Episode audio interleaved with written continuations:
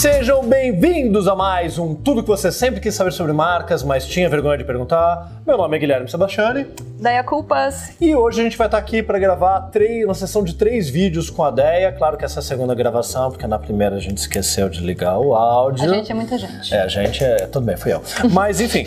e a gente vai começar né, com esse primeiro vídeo respondendo a pergunta do João Vitor de Embu das Artes, que fez uma pergunta curtinha Sim. básica, mas importante porque muita gente erra. Ótima pergunta, João. Então vamos lá. Olá, boa noite. Boa noite, João. Você tá de noite, imagina, você estava lá na cama, dormindo, quando escreveu, mas enfim, hoje é bom dia, boa tarde, depende da hora Uma que você vê. Uma pergunta de dormir, né? ah, é bom? Eu vou antes de dormir mandar a minha pergunta Isso. e dormir em paz, vamos lá. E demorar só dois anos pra gente responder a pergunta É, dele, acontece. mas tudo bem. Como eu devo entregar um logo ao cliente depois de pronto? Um arquivo PDF? Formato AI? Como seria? E essa é uma questão importante porque eu vejo muita gente entregando mal. Eu não estou falando daquele pessoal que entrega no Word, tá? Não é isso. Mas muitas das vezes entregar no software que você está trabalhando pode ser uma escolha ruim. E aí, ideia? O que, que você recomenda? Ah, eu tento. Primeiro que eu- primeira coisa é você acordar com o seu cliente, entender mais ou menos o que, que ele precisa. Acho que é o mais importante. E tentar procurar a plataforma mais democrática possível. Por isso, já de cara eliminaria o AI, o Illustrator, porque nem todo mundo vai trabalhar com isso. Tem A gráfica. mesma coisa do Corel, Né? nem todo mundo tem o software. Nem, nem quem tem Core hoje. Ah, eu tenho. Eu tenho. Enfim. É. tem gente que não tem Corel, tem gente que não tem Illustrator. Eu procuro trabalhar com EPS, com PDF e PNG transparente. Que eu acho que você abrange bastante coisa, você não complica a vida do seu cliente, que é o mais importante. Se você não está familiarizado com o EPS, é um arquivo de vetor que você pode abrir no Corel, importar, né, no Adobe Illustrator.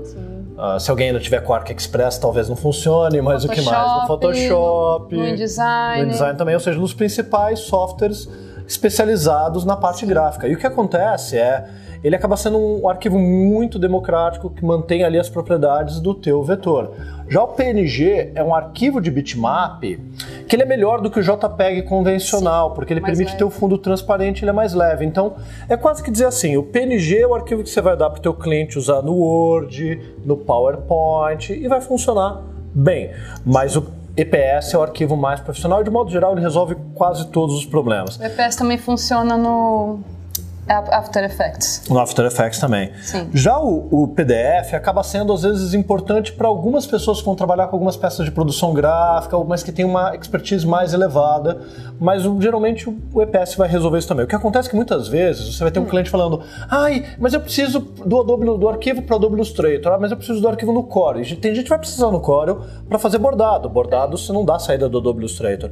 Mas daí o que você tem que, às vezes, educar o teu cliente é falar: olha, sabe aquele arquivo Você não vai conseguir abrir mas é, ele pode ser importado em qualquer um dos softwares gráficos. Às vezes a pessoa que está Sim. trabalhando no Adobe É Illustrator, muito que está trabalhando no InDesign, que está trabalhando no Corel, não tem uma expertise gráfica e fala assim, ah não, preciso do arquivo no formato do software que eu uso. Então às vezes tem que educar e dizer, olha, importa o EPS que ele vai funcionar muito bem. O PDF ele também dá para importar em alguns softwares. Dá para você importar ele no Illustrator, dá para importar super bem no, no, no InDesign, dá para você importar também no Core, eu não sei. Dá, dá para importar no Corel também. O que acaba acontecendo é que dependendo de como você deu saída no PDF, Hum. você pode acidentalmente, se você não tem expertise, eh, salvar na configuração de cores alterada ou algumas saídas de software às vezes dão conflito Dá ruim. com o outro. Mas quando é só um logo, acaba funcionando bem. Mas tem que saber também proceder em portal. O EPS é mais fácil. Agora, não é só o software.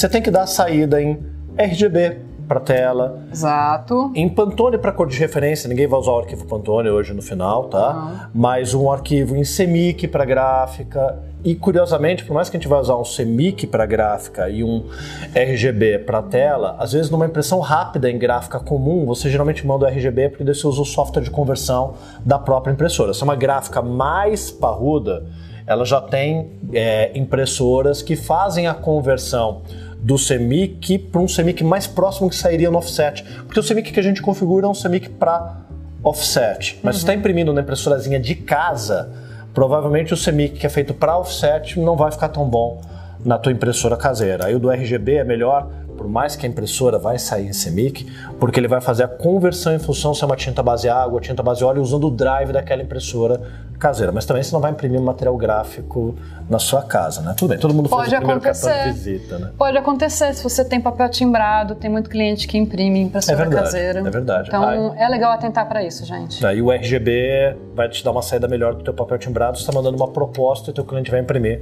na própria impressora. Exato. Eu acho que é isso, né? Acho que tá bem resolvido. João Vitor, pergunta importante, mas é uma coisa que muito, muita gente erra. Sim. E acho que fez muito bem em perguntar. Mandou bem, João. Beleza?